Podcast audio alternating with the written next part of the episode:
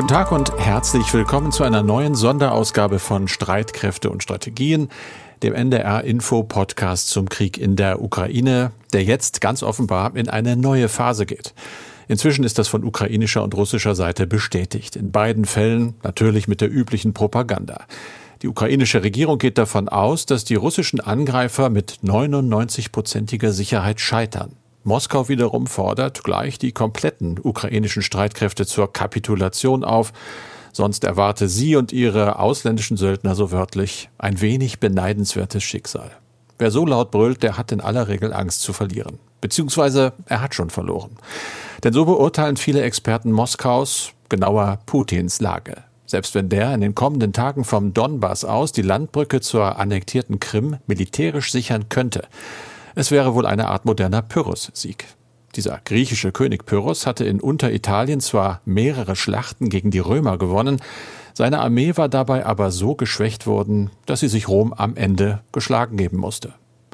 Und da gibt es ja noch die Theorie, dass moderne oder neue Kriege heute ohnehin nicht mehr zu gewinnen sind, weil sie immer im globalen politischen und vor allem wirtschaftlichen Zusammenhang stehen. Ein wenn auch noch so begrenzter Sieg würde Russland derart isolieren und schwächen, dass es am Ende Gefahr liefe, selbst in die Knie zu gehen.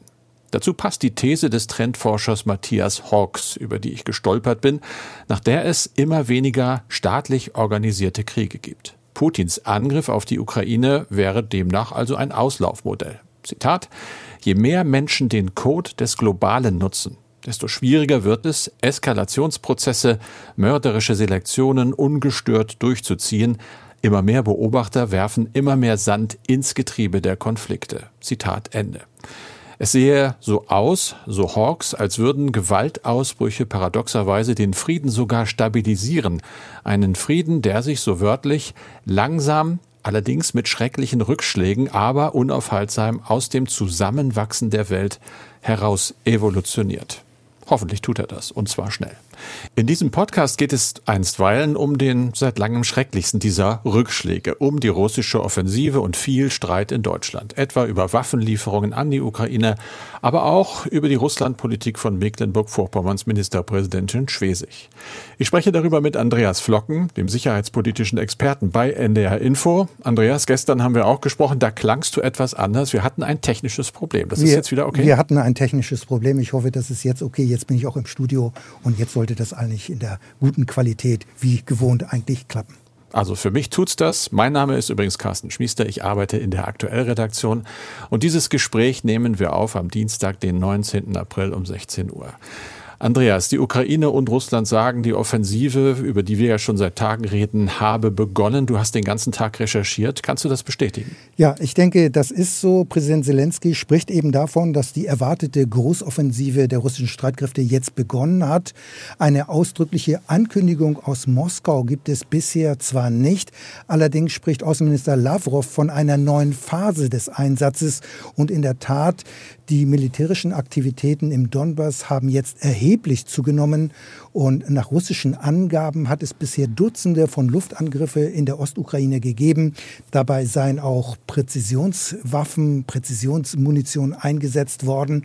Es seien mehr als 1200 militärische Ziele durch Raketen und Artillerie getroffen worden.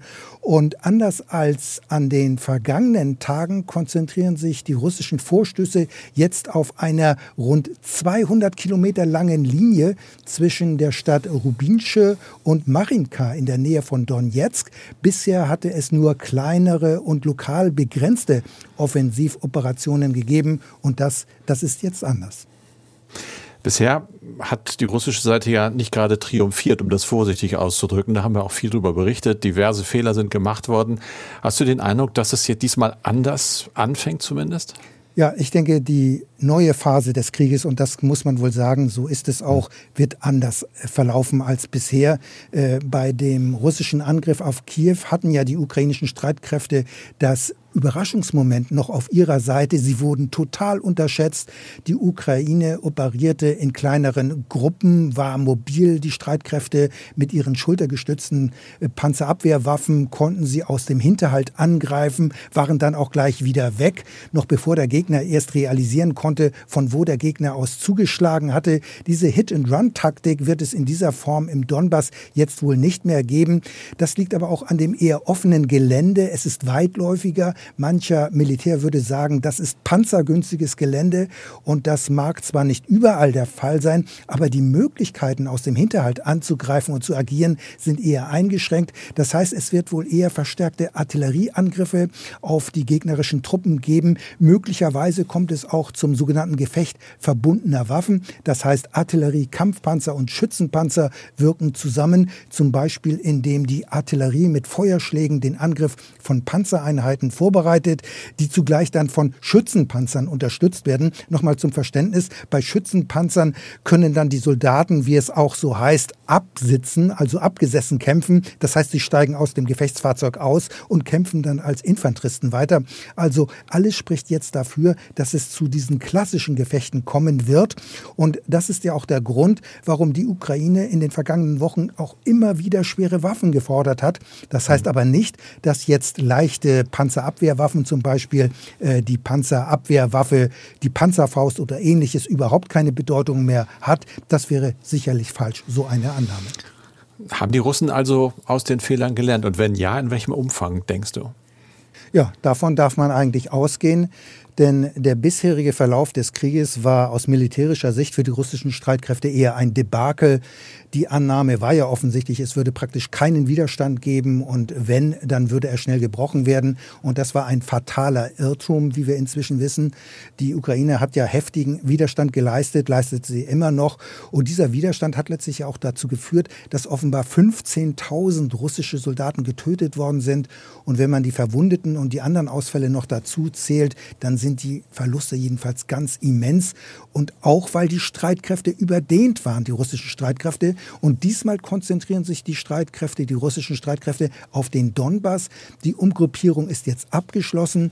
Und nach Angaben des Pentagons sind jetzt mehr als 70 taktische Bataillonsgruppen im Osten und Süden der Ukraine im Einsatz. Bataillonsgruppe, muss man noch mal dazu sagen, das sind Verbände mit jeweils 600 bis 1000 Soldaten. Und sie werden auch wohl nicht mehr länger aus der Distanz geführt. Ne? Du hattest mehrfach angesprochen, dass das anfangs ja so war, dass hunderte Kilometer entfernt irgendwo jemand saß, der gesagt hat, was zu passieren ist. Auch das hat sich geändert? In der Tat, weil ähm, die russischen Truppen jetzt ja einen Oberbefehlshaber haben, den General Alexander Dvornikow. Das war ja bisher nicht der Fall. Und die Annahme ist jetzt, dass die Militäroperationen dadurch flexibler und dynamischer geführt werden können. Denn bisher operierten Luftwaffe und Landstreitkräfte ziemlich isoliert voneinander. So hat es praktisch keine Luftunterstützung für Bodentruppen gegeben, also den sogenannten Close Air Support. Ob sich das allerdings nun ändern wird und die Truppengattungen nun besser zusammenwirken, äh, das ist auch noch nicht ganz sicher. Das werden wir erst sehen. Und offen ist auch, was den Kampfwert dieser erwähnten taktischen Bataillonsgruppen angeht, denn sie wurden ja nach erheblichen Verlusten, wie man im Militärjargon sagt, aufgefüllt, vor allem durch Reservisten und andere junge Soldaten, die haben aber keine Kampferfahrung. Außerdem hat es ja immer wieder Berichte gegeben, dass die Kampfmoral niedrig sei wegen der hohen Verluste und auch, weil die Soldaten möglicherweise von dem Krieg nicht überzeugt sind, der dort geführt wird in der Ukraine. Und das sind möglicherweise entscheidende Schwachpunkte auf der russischen Seite. Schauen wir mal auf die andere Seite, auf die der Verteidiger, die ukrainische Armee. Die hatte ja auch einige Zeit jetzt sich vorzubereiten auf diese Offensive. Wie ist denn das ukrainische Militär aufgestellt? Ja, ich denke, man konnte sich darauf einstellen, was jetzt passiert. Und ganz wichtig ist natürlich auf ukrainischer Seite erstmal die Kampfmoral und die Motivation. Und die ist sehr hoch. Und sie ist in den vergangenen Wochen noch zusätzlich gestärkt worden, nachdem sich eben gezeigt hat, dass die ukrainischen Soldaten dem Gegner nicht nur Paroli bieten können, sondern auch in der Lage waren, ihm erhebliche Verluste zuzufügen. Und im Donbass selbst ist zudem das Gros der ukrainischen Landstreitkräfte stationiert. Und hier wird ja bereits seit Jahren an der mehr als 400 Kilometer langen sogenannten Kontaktlinie gegen die prorussischen Separatisten gekämpft. Und man hat hier teilweise auch ausgebaute Stellungen. Das heißt, die ukrainischen Truppen sind durchaus kampferprobt. Sie haben Kampferfahrung und sie kennen das Gelände. Und grundsätzlich gilt ja auch die Faustregel beim Militär, dass ein Angreifer einem Verteidiger um das Dreifache überlegen sein muss, wenn der Angriff erfolgreich sein soll. Das muss zwar nicht immer stimmen und das kann auch durch andere Fakten kompensiert werden, aber ich glaube, grundsätzlich kann man sagen, sind die äh, ukrainischen Streitkräfte auf diese russische Großoffensive durchaus gut vorbereitet. Ja, was die Moral angeht, aber möglicherweise nicht die Waffensysteme. Du hast ja gerade schon von in Anführungsstrichen panzerfreundlichem Gelände gesprochen. Schwere Waffen sind aber ja Mangelware nach wie vor auf der ukrainischen Seite. Das ist so, das stimmt, das ist ein Nachteil und es wird auch so sein, vermutlich, dass diesmal eben die schweren Waffen, also Kampfpanzer und Artillerie und daneben auch andere Distanzwaffen eine wichtige Rolle spielen werden. Manchmal wird ja sogar auf die Schlachten, auf die Panzerschlachten des Zweiten Weltkrieges hier in dieser Region verwiesen. Ich denke, dieser Vergleich, der hinkt vermutlich, aber diese Phase des Krieges wird anders sein als der Beginn des Krieges und deswegen sind für die Ukraine Waffenlieferungen so wichtig wichtig, auch gepanzerte Fahrzeuge. Man hat von Tschechien zwar T-72 Kampfpanzer bekommen, außerdem rund 60 BMP-1 Schützenpanzer. Außerdem verfügt die Ukraine über Beutewaffen, also Waffensysteme, die von den russischen Truppen übernommen worden sind. Aber trotzdem muss man sagen, braucht die Ukraine weitere schwere Waffen, das wird ja auch immer wieder gesagt und auch vor dem Hintergrund, dass nicht ausgeschlossen ist, dass dieser Kampf, diese Offensive möglicherweise noch länger andauern wird. Sie könnte Monate dauern. Möglicherweise geht der Kampf bis in das kommende Jahr hinein. Und da stellt sich natürlich auch immer mehr die Frage nach Munition und weiteren schweren Waffen, denn es könnte sich zu einem Abnutzungs- und Zermürbungskrieg äh, entwickeln, was wir jetzt in diesem Augenblick hier möglicherweise erleben. Ich habe bei Twitter mal gelesen, so in amerikanischen Militärblogs, da wird ein amerikanischer General zitiert mit dem Satz, Anfänger reden von Strategie, Profis von Logistik. Logistik heißt in diesem Fall Nachschub. Also du hast es angesprochen, Munition, Verpflegung. Wie kriege ich die zu den kämpfenden Truppen? Das war der große Nachteil der Russen in der ersten Phase dieses Krieges. Welche Rolle spielt Nachschub jetzt? Ja, das spielt eine ganz bedeutende Rolle. Du hast es angesprochen, gerade Munition, Treibstoff und Verpflegung. Das sind ganz wichtige Faktoren, die über eine Entscheidung, die über eine militärische Operation bestimmen. Und damit hatten ja in der Tat die russischen Streitkräfte am Anfang des Krieges erhebliche Probleme. Diesmal aber sind die russischen Nachschubwege erheblich kürzer, denn die Offensive konzentriert sich ja auf die Ostukraine. Und da sind die Versorgungswege nach Russland nicht weit weit und sie laufen auch durch den von den prorussischen Separatisten kontrollierten Teil des Donbass. Das heißt, sie müssen nicht extra gesichert werden. Und bei der Ukraine ist das jetzt genau umgekehrt. Die Nachschubwege sind jetzt erheblich länger geworden, denn Waffen und Munition werden von NATO-Staaten geliefert und die kommen daher ja aus dem Westen. Und diese Lieferungen sind dann auch noch durch russische Luftangriffe gefährdet, denn es ist anzunehmen, dass sich auch die russischen Aktivitäten im ukrainischen Luftraum noch weiter verstärken werden. Kurz abschließend zur Lage, wie beurteilst du die in Mariupol, der belagerten Stadt? Ja, der größte Teil der Hafenstadt ist ja inzwischen unter russischer Kontrolle und es gibt weiterhin auf dem verzweigten Gelände eines Stahlwerkes heftigen Widerstand. Dort halten sich nach wie vor rund 2500 ukrainische Kämpfer verschanzt. So sind die Schätzungen und darunter sollen sich wohl auch 400 ausländische Freiwillige befinden. Russland hat den Kämpfern jetzt erneut ein Ultimatum gestellt, hat sie aufgefordert, bis Dienstagmittag die Waffen niederzulegen. Es sieht aber so aus, dass der Widerstand weiter andauert, genauso wie am Sonntag. Da hat es ja schon einmal ein Ultimatum gegeben.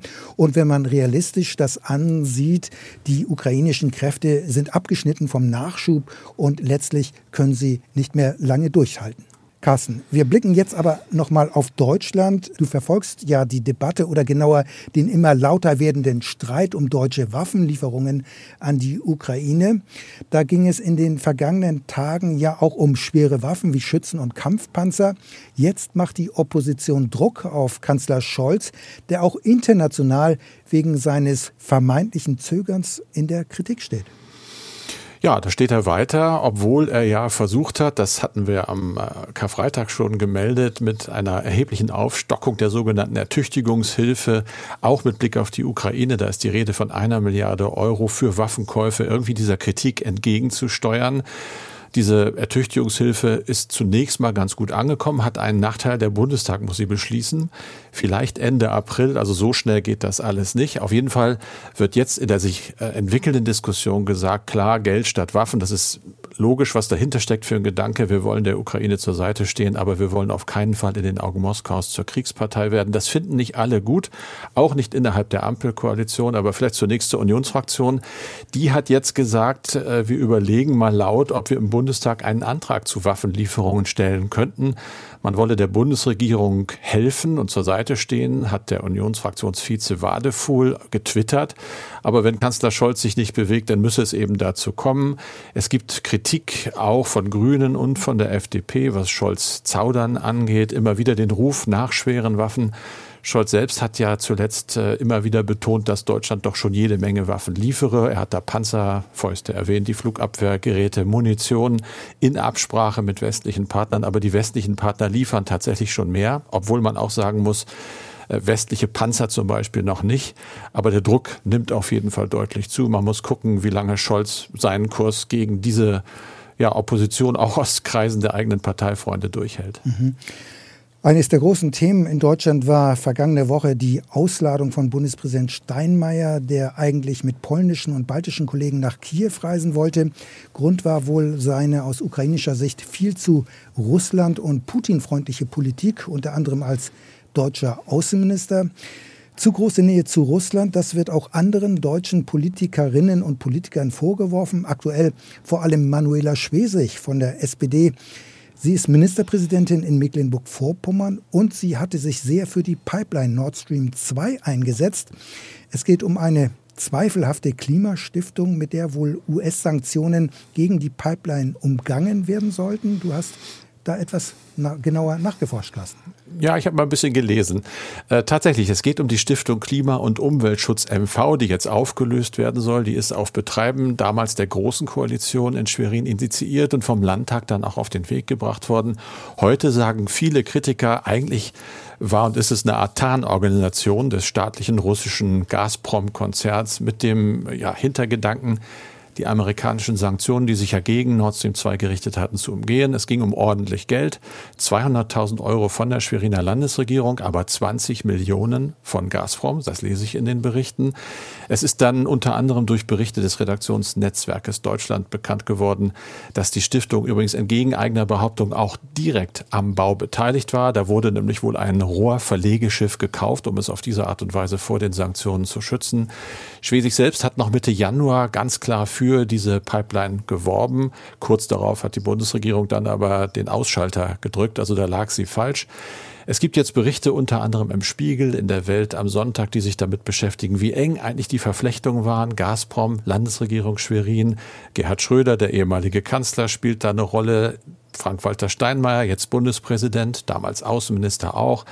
Der da in Energieminister Pegel von der SPD hat gesagt, äh, dass er Kontakt hatte zu Nord Stream 2 und Wünsche des Unternehmens in die Politik hat einfließen lassen. Also da ist eine Menge quergelaufen und äh, auch miteinander wurde da einiges besprochen und gemacht. Die Kritik wird jetzt äh, richtig laut. Norbert Röttgen von der CDU hat ganz klar gesagt, Schwesig müsse eigentlich zurücktreten, wenn sich das alles bewahrheitet.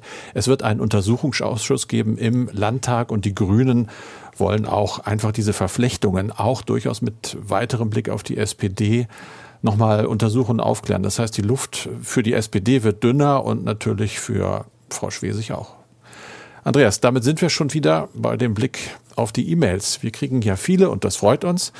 Zum Beispiel eine von Traude Kallo in Nähren, Baden-Württemberg. Sie schreibt, ich versuche mir ein Bild über den Krieg zu machen, was mir nicht immer gelingt. Ich halte Krieg für keine Lösung, aber ich fürchte, dass es die Ukraine ohne Unterstützung nicht schafft. Nun möchte ich gern verstehen, warum die Ukraine auf schwere Waffen aus Deutschland besteht. Heute kam in den Nachrichten, dass Deutschland eine Milliarde Euro bereitstellt. Das ist doch viel Geld oder ist das sehr naiv von mir? Wären wir, Deutschland, überhaupt in der Lage, schwere Waffen herzustellen und diese dann zeitnah zu liefern? Ja, zunächst einmal muss man noch mal zum Begriff sagen, schwere Waffen, da versteht man ja drunter Kampfpanzer, Artillerie oder Schützenpanzer. Und diese Waffensysteme lassen sich nicht innerhalb von wenigen Tagen oder Wochen herstellen. Es kann zwischen Auftragsvergabe und Auslieferung ziemlich lange dauern. In der Regel sind es Jahre. Und die Bundeswehr selbst kann davon ein Lied singen. Fast jedes Waffensystem ist erst mit einer zum Teil mehrjährigen Verspätung übergeben worden. Und die Rüstungsindustrie hat zwar einige von der Bundeswehr ausgemusterte Marder-Schützenpanzer auf dem Hof stehen, auch ältere Leopard 1 Kampfpanzer. Diese müssten bei einem Verkauf aber erst einmal general überholt und auch sonst fit gemacht werden und das würde Monate dauern. Daher gibt es bei den Schützenpanzern ja auch die Idee, die Bundeswehr gibt einsatzfähige Marder-Gefechtsfahrzeuge aus ihrem Bestand direkt an die Ukraine ab und die Bundeswehr würde dann die general überholten Schützenpanzer von der Industrie bekommen. Aber so ein Ringtausch hat die Bundeswehr abgelehnt mit der Begründung, man brauche die in der Truppe vorhandenen Marder weiterhin, um so NATO-Verpflichtungen zu erfüllen. Welche das genau sind, das lässt das Verteidigungsministerium allerdings offen. Der Schützenpanzer Marder ist bereits mehr als 40 Jahre alt und wird gerade durch den neuen Schützenpanzer Puma ersetzt. Allerdings gibt es mit diesem neuen Gefechtsfahrzeug schon länger ziemliche Probleme und nur ein kleiner Teil dieser mehr als 300 Puma Schützenpanzer ist zurzeit gefechtsbereit und bei schweren Waffen kommt ja grundsätzlich hinzu, dass die ukrainischen Soldaten an diesen Waffen ausgebildet werden müssten. Und das würde dann nochmal einige Zeit in Anspruch nehmen. Mindestens drei Monate. Vermutlich dauert die Ausbildung noch länger, insbesondere wenn man das Waffensystem ganz perfekt beherrschen will. Also vor diesem Hintergrund kann von einer zeitnahen Lieferung keine Rede sein. Aber es gibt ja auch die Annahme, der Ukraine-Krieg könnte nicht nur Monate dauern, sondern sogar Jahre. Und dann würde eine Ausbildung auch an westlichen Waffensystemen durchaus Sinn machen. Tobias Pung aus Edenkoben in Rheinland-Pfalz schreibt uns, sollte Russland seine Kampfhandlungen Richtung Moldawien und eventuell auch Rumänien ausweiten, inwiefern wären diese beiden Länder militärisch in der Lage, einen Angriff zurückzuschlagen? Ich habe einen Bericht gelesen, in dem stand, dass zum Beispiel die rumänischen Streitkräfte in einem desaströsen Zustand sind und selbst grundlegende Dinge wie Flugbenzin nicht in ausreichender Menge zur Verfügung steht, beziehungsweise dass das Kriegsgerät hauptsächlich aus den 50er und 60er Jahren stammt und größtenteils auch noch unbrauchbar ist. Würde die Gefahr bestehen, dass sich Staaten wie Rumänien, Bulgarien und oder Ungarn kampflos ergeben, beziehungsweise sich der russischen Seite anschließen? Also ich denke, zunächst muss man mal sagen, ein unmittelbarer Angriff Russlands auf die genannten Länder steht keineswegs bevor. Und die russischen Streitkräfte haben ja bisher ohnehin ihr Problem mit dem Krieg in der Ukraine, äh, wie sich das in den vergangenen Wochen auch gezeigt hat. Also einen möglichen Angriff auf weitere Länder, das sehe ich im Augenblick nicht, jedenfalls nicht kurzfristig. Ansonsten muss man zwischen den jeweiligen Ländern unterscheiden, nämlich zwischen den Ländern, die NATO-Mitglieder sind und den Ländern, die der NATO nicht angehören. Und Tobias Punk hat am Anfang ja Moldawien genannt. Das Land ist kein NATO-Mitglied. Es kann daher nicht auf den militärischen Beistand anderer Länder hoffen. Die Situation ist also eher vergleichbar mit der Ukraine, nur dass die Republik Moldau militärisch erheblich schlechter aufgestellt ist als die Ukraine. Also das Land wäre kaum in der Lage, einen militärischen Angriff Russlands abzuwehren. Ganz anders ist die Situation der anderen genannten Länder, denn Ungarn, Bulgarien und Rumänien sind Mitglieder der NATO. Bei einem Angriff würde die Beistandspflicht nach Artikel 5 des NATO-Vertrages gelten. Das heißt, ein Angriff auf eines dieser Länder ist ein Angriff auf alle 30 Bündnismitglieder. Allein dieser Umstand würde vermutlich Russland von einem Angriff abhalten, also abschrecken, weil Russland es dann unter anderem mit den USA und allen anderen Bündnismitgliedern zu tun hätte.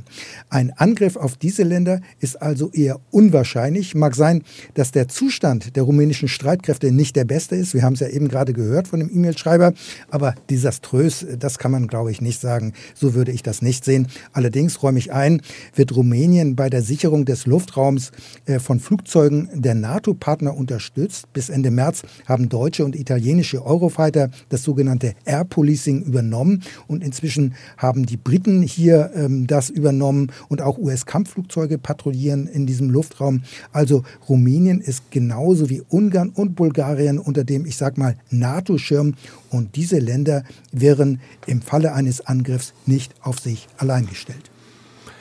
Wenn Sie auch Fragen haben an uns, an das Team von Streitkräfte und Strategien, dann schreiben Sie gerne eine E-Mail an streitkräfte.ndr.de. Streitkräfte dabei mit AE. Und das war's schon wieder für diesen Podcast mit Andreas Flocken und Carsten Schmiester. Unsere Podcast-Empfehlung für die ARD Audiothek beschäftigt sich heute auch wieder mit der Frage, wie können eigentlich Amerikaner ukrainische Soldaten an Waffen ausbilden? Darüber spricht Tagesthemenmoderator Ingo Zamperoni mit seiner Frau, mit der Journalistin Jiffer Bourguignon in der neuen Ausgabe des Podcasts Amerika, wir müssen reden. Hi, ich bin Ingo Zamperoni und in unserer neuen Podcast-Folge geht es unter anderem darum, wie die deutsche Debatte um die Lieferung schwerer Waffen an die Ukraine aus amerikanischer Sicht gesehen wird was es bedeuten könnte, wenn das US-Militär nun ukrainische Soldaten ausbilden will und warum Ostermontag im US-Bundesstaat Massachusetts dieses Jahr noch eine andere Bedeutung hatte. Das und mehr bei Amerika, wir müssen reden.